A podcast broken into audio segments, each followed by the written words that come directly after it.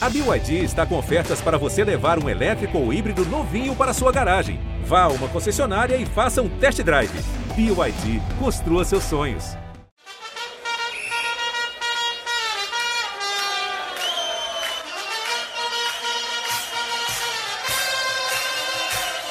É assim, Cintia de Futebol? Eu sou Léo Lepre e esse é o La Pelota. E eu sou o Cauê Dias. Você está no podcast de futebol sul-americano do Globoesporte.com. E acá, La Pelota no se mancha.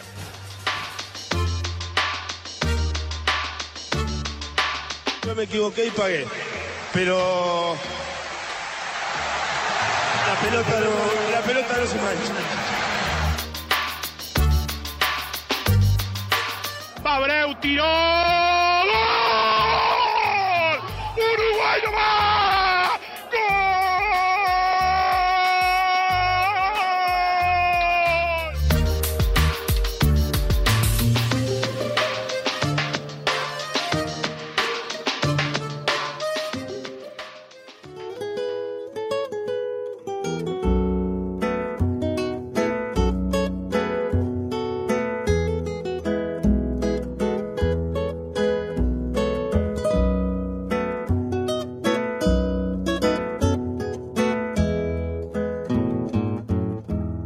Ao som de Santa Marta, clássico uruguaio interpretado aqui pelos cantautores Laronóis e Carreiro, abrimos essa edição número 49 do La Pelota no Semante, a versão cortita e al pé, e abrimos repercutindo, é claro, a tradicional premiação feita pelo diário El País, justamente do Paisito, por isso a música, todos os anos, logo após o encerramento da temporada com a Copa Libertadores e também a Sul-Americana. E para isso a gente foi conversar com o jornalista uruguaio Juan Pablo Romero, coordenador da pesquisa América Responde ao El País, que ele é o responsável então por tocar essa votação com os jornalistas de todo o continente e também numa outra versão que é aberta ao público lá no site do Diário. O Juan nos enviou um áudio explicando um pouco sobre a premiação, que contou neste ano, né, em 2020, com a participação de 390 jornalistas distribuídos por 13 países.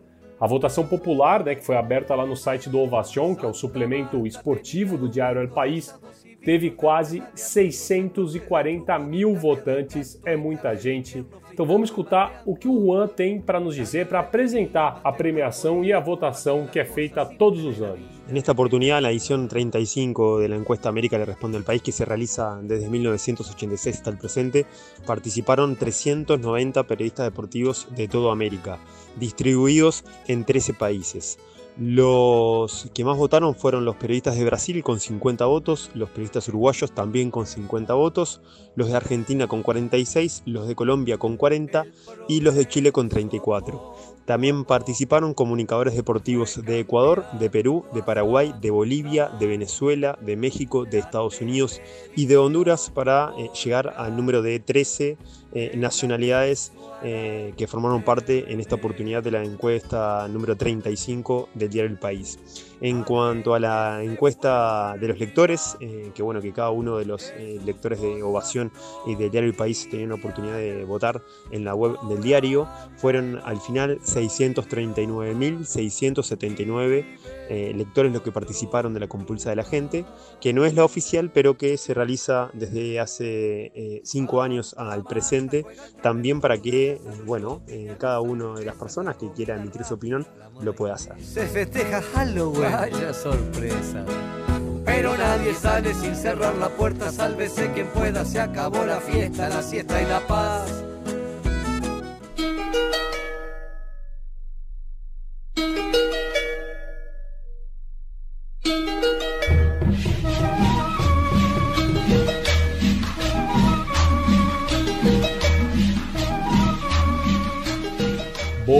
Então vamos repassar agora o time que foi escolhido pelos jornalistas, os 11 melhores jogadores da última temporada na América do Sul, segundo, é claro, quem votou. O time dos jornalistas ficou com Everton, goleiro do Palmeiras, Montiel, lateral direito do River, A dupla de zaga formada por Lucas Veríssimo, do Santos, e Gustavo Gomes, do Palmeiras. Lateral esquerdo, uruguaio Matias Vinha, do Palmeiras. E aí uma linha de quatro com dois bem abertos, né? O Marinho, do Santos. Enzo Pérez e Nátio Fernandes, ambos do River no meio, né? Agora o Nátio já veio para o Atlético Mineiro, mas é o Nátio do River. Os dois formando uma dupla de volantes no meio. O Soteudo aberto pelo outro lado, o Soteudinho, né? O venezuelano do Santos e no ataque Rony do Palmeiras e o colombiano Santos Borré do River Plate. O Enzo Pérez e o Nacho Fernandes, curiosamente a dupla de volantes, são os únicos jogadores que também estiveram no time que foi formado na temporada passada no time da América de 2019. Eles repetiram então 19 e 20. E aí a gente teve um time escolhido pelo público que sofreu apenas duas mudanças com relação a este que foi eleito pelos jornalistas. Né? No gol, no lugar do Everton, a galera votou no Armani do River Plate e lá na frente, no ataque, uma troca entre jogadores do Palmeiras. Saiu o Rony para a entrada do Luiz Adriano. Curioso é que se a gente analisar esses dois times, tanto o time que foi escolhido pelos jornalistas, quanto o time dos torcedores, né, dos, dos, dos torcedores que votaram, que foram até o site do Diário Ovacion, do El País e votaram, o curioso é que ambos os times têm jogadores de apenas três times, três clubes. River Plate, Santos e Palmeiras. E a gente perguntou se isso surpreendeu de alguma forma o Juan Pablo Romero. Con respecto al equipo ideal de América elegido por los eh, periodistas deportivos continente en la edición 35 de la encuesta América le responde el país, yo creo que no, no, no hay mayores sorpresas. Eh, en realidad es bastante lógico que aparezcan jugadores eh, de los equipos que terminan definiendo la Copa Libertadores. Quizás eh, la sorpresa puede estar en que, bueno, que solamente se lo reparten tres equipos y que, por ejemplo, no hay jugadores de Boca Juniors, que, fue uno de los semifinalistas de la Libertadores. Pero en realidad, si uno eh, se pone a pensar detalladamente eh, en cada uno de los puestos, eh, creo que es bastante lógico el equipo que terminó resultando. A tal punto que eh, el 11 ideal elegido por el público, eh, donde votaron eh, casi 700.000 electores, eh, es eh, muy parecido al elegido por los periodistas deportivos. Solamente hay, dos variantes, uno en el arco, donde los periodistas eligieron a Weberton y eh, el público eligió a Franco Armani, el, otro cambio es en un delantero que es de Palmeiras por Palmeiras, porque mientras los periodistas eligieron a Ronnie, los electores eligieron a Luis Adriano. Quem venceu o prêmio pelo terceiro ano consecutivo foi Marcelo Gachardo, eleito melhor técnico da América também na temporada passada e na anterior. É um tricampeonato do Gajardo, três vezes consecutivas eleito melhor técnico. E o ranking com os cinco melhores técnicos da América do Sul Segundo os jornalistas que votaram, ficou assim. Primeiro, Marcelo Gachardo, 211 votos, 54% do total. O segundo, Hernan Crespo, então no Defensa e Justiça, né, campeão da Copa Sul-Americana, com 70 votos, 17%. O terceiro, Abel Ferreira, do Palmeiras, o português Abel Ferreira, campeão da Copa Libertadores, teve 43 votos, 11% do total. O quarto, Miguel Ángel Russo, do Boca Juniors, com 21 votos, 5,3% do total. E o quinto, Cuca, técnico do Santos, 20 votos, 5,1% daqueles que votaram. Então, aqui, como a gente destacou, o curioso é que Hernan Crespo foi eleito o segundo melhor treinador da América, inclusive vencendo o campeão da Copa Libertadores, o Abel Ferreira. É claro que a gente precisa considerar aqui o peso que os jornalistas argentinos, uruguaios, chilenos têm, principalmente os uruguaios, né, que eles têm é, a mesma quantidade de votantes que os brasileiros e eles consomem muito mais o futebol argentino que a gente, os hispanos hablantes, né, tem essa nessa votação, uma vez que o futebol argentino é muito mais consumido no restante do continente do que o próprio futebol brasileiro, por exemplo. Mas isso também não deixa de chamar atenção e a gente perguntou sobre essa questão, sobre a questão dos treinadores también ao nosso colega Juan Pablo. Sí, en realidad con respecto a la votación eh, de mejor técnico de, de América, eh, si se quiere, eh, hasta lo de Marcelo Gallardo puede considerarse una sorpresa en el sentido de que no, no ganó ningún título con River Plate en 2020. Eh, independientemente de eso, ya Marcelo Gallardo tiene un nombre hecho en América, no en vano eh, había ganado las dos anteriores ediciones y se puso en el segundo lugar en el historial como el mejor técnico de, América. Eh, pero con respecto a lo de Hernán Crespo, bueno, yo creo que la consideración de los periodistas deportivos del continente estuvo eh, en la consagración con Defensa y Justicia, o sea, un, equipo chico de Argentina que lo llevó a, su título más importante de la historia ganando la Copa Sudamericana. Sí, que Abel Ferreira haya terminado tercero y tan lejos de Gallardo principalmente, eh, fue una sorpresa. Eh, yo creo que ahí fundamentalmente por el peso que tiene Gallardo en el continente y el nombre que se ha ganado. Eh, no es normal que un técnico campeón de América haya quedado en el tercer lugar de la votación. El año pasado había pasado algo similar con Jorge Jesús, que fue campeón de América con Flamengo, pero que terminó en el segundo lugar y peleándole un poco más cerca a Gallardo. A votação também escolhe os melhores times, jogadores e técnicos por país, ou seja, quem foi o melhor jogador do campeonato nacional, o melhor técnico daquele campeonato e também o melhor time daquela temporada por país. Vamos repassar também os vencedores por país, então. Na Argentina, o eleito melhor jogador foi Carlos Teves, o melhor técnico Marcelo Gachardo, o melhor time o River Plate.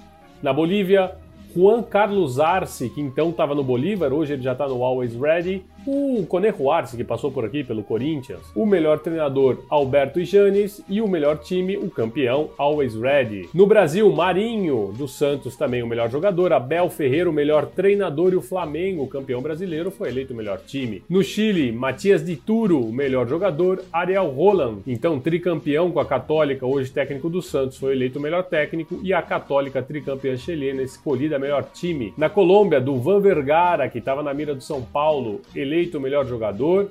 Harold Rivera, o melhor técnico. E o América de Cali, campeão eleito também o melhor time. No Equador, o argentino naturalizado equatoriano, camisa 10 do Barcelona, Damian Dias, eleito o melhor jogador, melhor treinador Fabian Bustos e o Barcelona de Guayaquil, eleito o melhor time, o Barcelona que foi campeão equatoriano, aí toda uma trinca né, do Barcelona, Damian Dias, Bustos e, e Barcelona no Equador, unanimidade. No Paraguai, Jorge Recalde, eleito o melhor jogador, Francisco Arce, técnico do Cerro Portenho, eleito o melhor treinador e o Cerro Portenho eleito o melhor time, Cerro Portenho que foi enfileirando campeonatos. No Peru, Emanuel Herrera, o melhor jogador, e aí na dobradinha melhor treinador e melhor time, uma dupla do Cristal, né? O Roberto Mosqueira, histórico técnico do Sporting Cristal e do futebol peruano, eleito o melhor técnico, e o Sport Cristal, campeão peruano, eleito o melhor time na Venezuela. Anderson Contreras, o melhor jogador, Daniel Farias, o melhor técnico, e o Laguaira, eleito o melhor time. E no Uruguai, Sérgio Rochet, goleiro do Nacional de Montevideo, escolhido o melhor jogador. Alejandro Capuccio, campeão com rentistas, que a gente entrevistou aqui, eleito o melhor técnico. E o surpreendente Montevideo City Torque, do grupo City, eleito o melhor time. O Rei da América ficou com o Marinho dos Santos, então o Marinho, que foi eleito o melhor jogador do Brasil, também foi eleito o melhor jogador da Copa Libertadores, escolhido o Rei da América, e era de se esperar, né? Foi o jogador que individualmente mais desequilibrou para um time na Libertadores y eso tiene mucho peso na hora da votación. Bueno, para nosotros, eh, obviamente que el título de Rey de América, eh, que ya es, tradicional en el continente, eh, es un orgullo poder llevar adelante esta encuesta y que esa denominación sea reconocida en todo el continente al ser una encuesta que se realiza desde 1986 hasta el presente, evidentemente que le dio cierto lugar, eh, ya sea la opinión de los periodistas que votan, como los hinchas, como los propios protagonistas. Eh, para nosotros es eh, un orgullo que el actual rey de América, como Mariño, diga que está loco por recibir el premio porque él seguía la encuesta desde chiquito y, la seguía cuando la ganó Neymar. También en Santos y, bueno, y eso para nosotros es, sumamente gratificante. Obviamente que al eh, estirarse en el tiempo y al afianzarse porque se ha hecho de manera ininterrumpida, genera bueno, que este galardón sea importante para los protagonistas y que, eh, bueno, en los últimos días el ambiente del fútbol, digamos, que siga con atención eh, justamente eh, la definición eh, del galardón de- del Rey de América. Buscando. Mariño, la tiene Mariño. Ah, bueno. La No, medio. Upa, upa, upa, No, upa. Sí. Listo. Tercero del Santo. En cuatro minutos, dos goles. Mariño dibujó por su sector. Y el Santos está ganando. ¿Quién lo hizo? ¿Qué carajo importa? Braga. ¿Qué carajo? Perdóname el- la maleducación. Sí, claro, claro. Sí, sí, sí. ¿Qué carajo importa, no? No, Lo claro. que importa acá es que Boca pierde 3 a 0, la concha de la lora. sí. 3 a 0.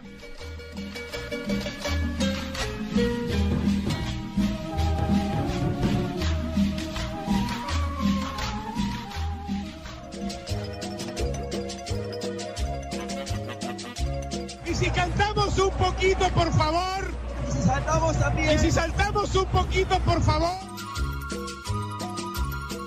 ¡Golazo boliviano! ¡Bolivia, mi amor! ¡Bolivia 6! ¡Argentina 1! Eu não sei se vocês estão acompanhando, mas vocês precisam ficar por dentro de tudo que está rolando na Bolívia, porque o campeonato que estava previsto para começar nessa semana, de fato até começou, na verdade, mas ele tem um conflito entre o sindicato de jogadores, que é representado pela sigla FABOL, e a Federação Boliviana de Futebol, que tem feito com que os atletas desistam de atuar. Olha só, dos oito jogos previstos para esta primeira rodada, apenas três foram disputados.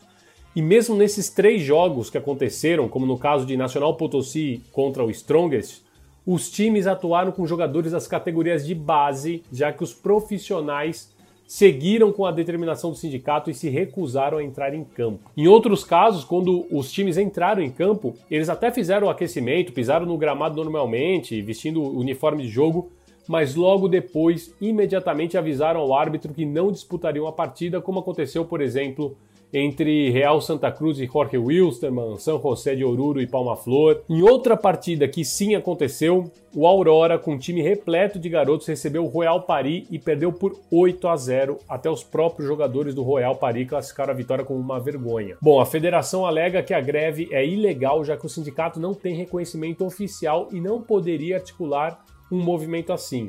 Além de tudo, o- a federação também quer punir os clubes que atuaram com juvenis porque esses garotos não têm contratos profissionais, não poderiam jogar. O sindicato, por sua vez, alega que as ações partiram dos próprios jogadores e que apenas prestam auxílio jurídico aos atletas. Para tentar resolver todo esse imbróglio, toda essa questão, a Federação Boliviana convocou os 16 capitães dos times da primeira divisão para uma reunião hoje em Santa Cruz para tentar chegar a um consenso e dar prosseguimento à segunda rodada do campeonato prevista para esse fim de semana. A FABOL, o sindicato, não aprova o encontro e a gente vai ficar de olho para ver como tudo isso continua, como segue o futebol boliviano.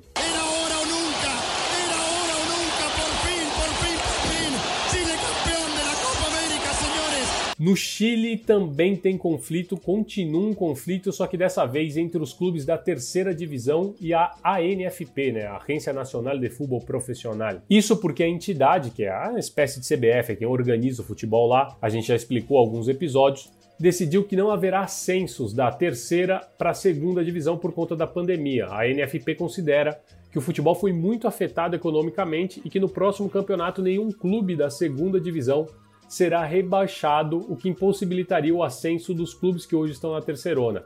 Na verdade, o que ela quer é colocar um meio, uma meia vaga, ou seja, o campeão, o melhor colocado da terceira, faria um partido promoção contra o pior colocado da segunda. Nem a, ou seja, nem o acesso direto teria. Teria ainda que disputar uma partida promoção para ver se o último colocado da segunda cairia e daria lugar ao primeiro da terceira divisão. Bom, o que os clubes da terceira divisão decidiram?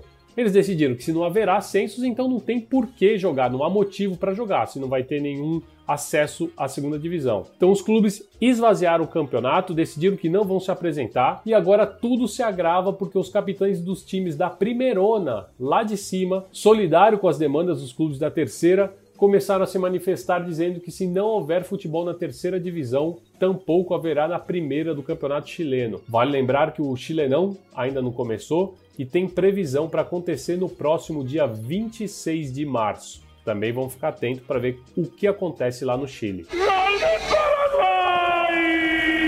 E no Paraguai, vocês lembram que no ano passado o Olímpia trouxe Adebayor para jogar a Libertadores? Foi bem legal, foi grandioso, foi magnífico e ao mesmo tempo não foi nada, né? Porque logo no jogo de estreia, há exatos um ano, contra o Defensa e Justiça, ele deu uma voadora violentíssima e foi imediatamente expulso. Depois ele voltou, né, para Togo, para o seu país, por conta da pandemia, para passar lá a pandemia e nunca mais voltou para o Paraguai. Foi rápido, foi fugaz e foi ineficiente. A Debayor foi embora sem deixar saudades e nem lembrar ninguém, mas a gente aqui vai recordar a tremenda patada voladora de Adebayor na Copa Libertadores. Para trás, la búsqueda, la pone en órbita ahora Zamudio. Allí va Adebayor con la pierna arriba. Brusca entrada roja para el Togolis. Se va Emanuel Adebayor expulsado.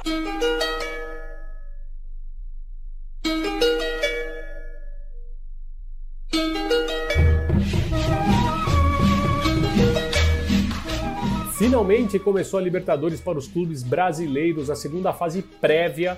Importante avançar pelo menos mais um degrauzinho, porque se cair agora nessa fase, ainda não tem nem o direito de disputar a Sul-Americana. E isso só vai acontecer a partir da próxima, da terceira fase preliminar, também a última antes da Libertadores entrar na fase de grupos. Vamos dar uma passada, um giro pelos placares né, dessa semana de Libertadores. Então, lá em Montevideo, o Wanderers venceu o Bolívar por 1 a 0. O vencedor deste confronto vai encarar o vencedor de Caracas e Júnior Barranquilla. O Júnior já ganhou o primeiro jogo por 2 a 1 fora de casa lá em Caracas, tem a vaga encaminhada. Na outra chave, o Santos venceu por 2 a 1 Deportivo Lara, dois times com garotos jogando com garotos, tanto Santos quanto o Deportivo Lara. E quem passar vai encarar o vencedor de Universidade de Chile e São Lourenço, que ficaram em 1 a 1 no empate 1 a 1 lá no Estádio Nacional em Santiago. Na Universidade de Chile, creiam, quem jogou bem foi ele, Marcelo Canhete. Sim, não é brincadeira, jogou demais, está gastando a bola. Inacreditável, mas é verdade. Então, quem passar de Santos Deportivo Lara encara quem passar de Universidade de Chile e São Lourenço. Na outra chave, o Grêmio goleou por 6 a 1 o Ayacucho do Peru, encaminhou muito bem a vaga. Esse segundo jogo vai ser em Quito, né, já que o Ayacucho é, queria jogar em Cusco, mas as autoridades peruanas proibiram o ingresso de voos do Brasil no país, então a Comebol recomendou ao Ayacucho procurar outro lugar, vai jogar no, no Olímpico Atahualpa, lá da capital equatoriana. O Grêmio encaminhou a vaga e vai pegar o vencedor de União Espanhola Independente Del Valle.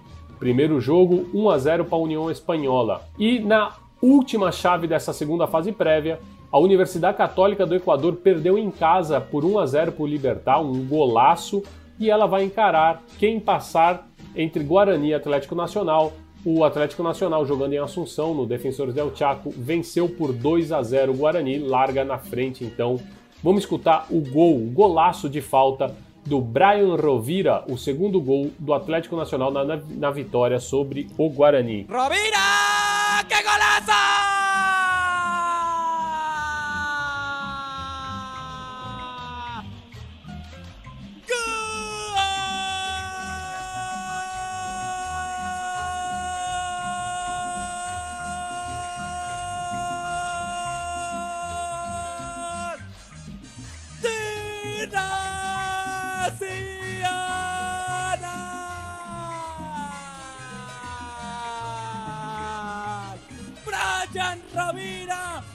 Rovira, un cobro fantástico, sensacional, de tiro libre, contra el palo derecho, arquero quedó perplejo por arriba de la barrera, la ventaja de dos goles que créame que es justa. Señoras y señores, qué golazo fantástico de ver Brian Rovira. De, de tiro libre, 98 minutos, Nacional gana. Gana en Guaraní, ganan defensores del Chaco, se acaba el partido, final del primer del partido, señoras y señores, Nacional quiere dos, dos para el Verdolaga, cero para Guaraní, ganó el Verdolaga, dos goles por cero en el parche. ¿Cómo me voy a olvidar de aquel encuentro, de esa salida? Ele foi um referente mundial do futebol nos anos 70. Campeão da Copa América em 1975 com o Peru, também participou de três Copas do Mundo, 1970, 78 e 82. Teófilo El Nene Cubijas é, com muita justiça, considerado o melhor jogador peruano de todos os tempos. Em 1988, ele já estava aposentado havia dois anos. El Nene, que leva o apelido porque sempre manteve uma aparência de garoto, contava então com 38 primavera. O acidente com o Fokker da Marinha Peruana acabou com toda uma geração de jovens promessas do Aliança Lima, conhecida como Los Potrillos. Passado o período de luto e os tristes cerimoniais que despediram os mortos, Muitos caixões foram enterrados com pedras, já que os corpos se perderam no mar do Pacífico. A vida precisava seguir. O Aliança liderava o Campeonato Peruano com um ponto de vantagem e ainda restavam 12 rodadas para o final. Apenas sete jogadores que não estavam naquele voo por diversas razões conformavam o plantel do Aliança. Cubijas, que já estava aposentado, decidiu voltar do descanso. Ao lado de outros ídolos históricos do clube, como o El Patrão Velásquez e César Cueto, queria reconstruir o clube do coração, ou pelo menos ajudar. O campeonato peruano foi retomado e, sob a batuta de Cubijas, o Aliança Lima chegou até a decisão, que depois perderia para o Universitário. Mas aquilo já nem importava. Quando o clube mais precisou, El Nene estendeu a mão e mostrou que estava lá. Durante essa volta ao futebol naquele campeonato peruano, o Aliança decidiu que não viajaria mais em avião para os jogos quando jogasse de visitante. Um dia, tempos depois, Cubijas disse, aspas, se voltasse a nascer, escolheria o Peru como meu país, o futebol como minha profissão e o Aliança Lima como meu time. Fecha aspas. Então, como homenagem ao aniversário del Nene Cubijas, no último dia 8 de março, vamos escutar aquele pedaço de gol que ele marcou cobrando falta com uma trivela sensacional contra a Escócia na Copa do Mundo da Argentina em 1978. Observen esse tiro e vejam o que passa allí. Está Muñante conversándole a Cubillas, no sabemos qué. Hemos tenido oportunidad de ver también los tiros de laboratorio ensayados por el comando técnico del equipo peruano. Vamos a ver si surte efecto aquí el laboratorio. Atención. Muñante frente a la pelota. Cubilla. ¡Gol! ¡Peruano! ¡Gol peruano! Teófilo Cubillas lo hizo. A los 31 minutos de juego de laboratorio. Ahí está la repetición de la jugada. Con la cara pega la pelota Teófilo Cubillas y la clava en el ángulo imposible para dejarla en el rincón de las ánimas. Ya no hay nada que hacer. Tres para Perú, uno para Escocia. ¡Arriba Perú!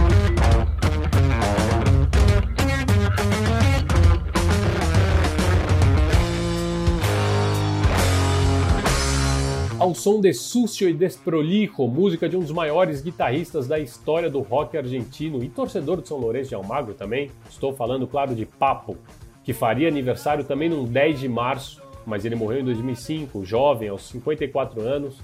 Chegamos ao final de mais uma edição do nosso La Pelota no Semante, a versão cortita e al pie, que é essa rapidinha, mais curta, para a gente não perder de vista e ficar por dentro de tudo que rola no nosso continente, um puro suco de sudacada, né? Escutem Papo, galera, sem sombra de dúvidas, um dos maiores artistas que o nosso continente já produziu.